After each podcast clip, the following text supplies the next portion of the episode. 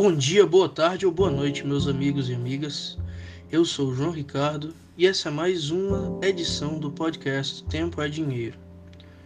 Hoje falaremos sobre um tema sensível: os riscos do mercado financeiro. Sejam ações, opções, fundos imobiliários ou futuros, sempre há risco no mercado financeiro.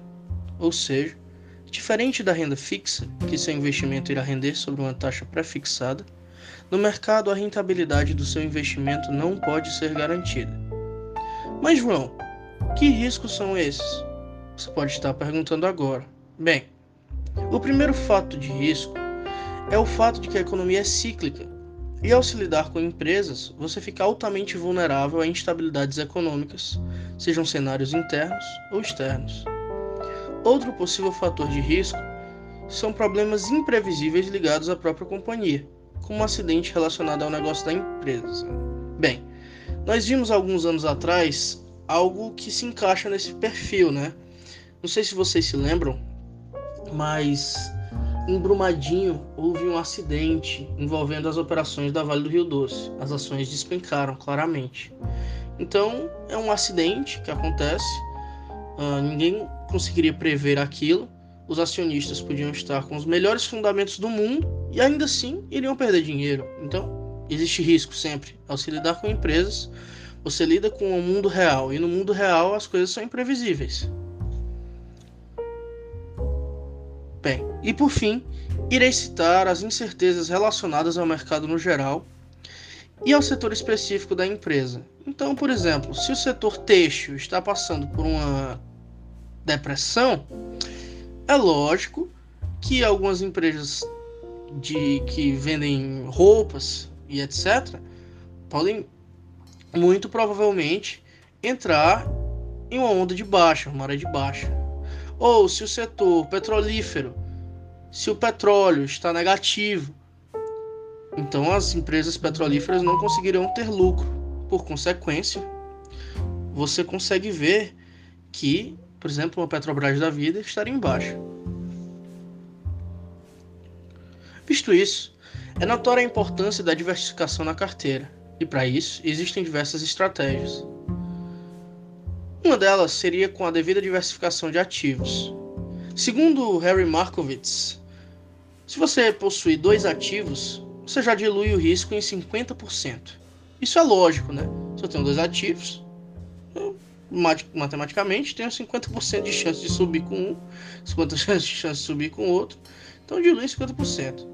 Com quatro ativos, eu já diluo em 75%. Com nove ativos, eu diminuo aproximadamente 90% o meu risco. Eu estou diluindo muito o risco. Então, sendo assim, a diversificação é uma clara maneira de diluir os riscos do mercado de renda variável, né? Outra estratégia possível e que se utilizar, utilizado em conjunto com a primeira, a deixa muito mais efetiva, é a diversificação da carteira em setores. Então, se você tem nove ativos, cada um de setores diferentes, logicamente, se um setor for abalado ou uma empresa específica for abalada, você ainda tem oito outros ativos que estarão funcionando perfeitamente. Então, você está diversificando, diluindo seu risco. Lógico, no frigir dos ovos, alguns irão subir, outros irão cair, e quando você dilui o risco, logicamente você também dilui a rentabilidade. O que acontece? Você não tem certeza se um vai subir ou cair. Então, no geral, provavelmente eles ficarão positivos. Mas bem menos se você pegasse uma tacada grande de uma empresa específica, entendeu? Por fim, mas não menos importante, como diria o grande investidor Warren Buffett, primeiramente proteja seu capital. Em segundo lugar, proteja seu capital. E em terceiro lugar, siga as duas dicas anteriores. Então, meus amigos, protejam seu capital. É a parte mais importante do investimento. É o que você está querendo, cara. Você está querendo enriquecer. Então não se esqueça disso. Não bote a ganância na frente, seja você um fundamentalista ou um analista técnico. Não coloque os, os carros na frente dos bois e vá com a ganância e se esqueça de tudo. Proteja seu capital. Se você é interessado em análise técnica, Uma maneira de proteger seu capital é com o stop loss. Você define antes de entrar na operação qual é o seu stop gain, onde é que você vai parar se você ganhar e onde é que você vai parar se você perder.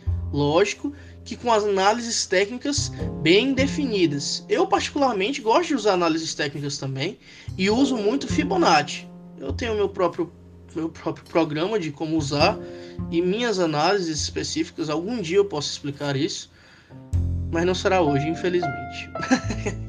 Bem, fora isso, é interessante que vocês saibam que o mercado de capitais, o mercado de valores imobiliários é perigoso. Então você tem que ter muita cautela ao entrar no mercado. Saiba que na hora de vender, você tem que pensar 10 vezes mais do que na hora de comprar. Principalmente se você for um buy and holder. Então, muita calma na hora de vender, venda ao som dos violinos e compre ao som dos canhões.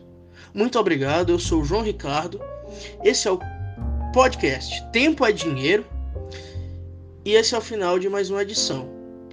A quem gostou e se interessa pelo tema finanças, por favor, dê uma olhada nos podcasts anteriores, nas edições anteriores do nosso podcast aqui.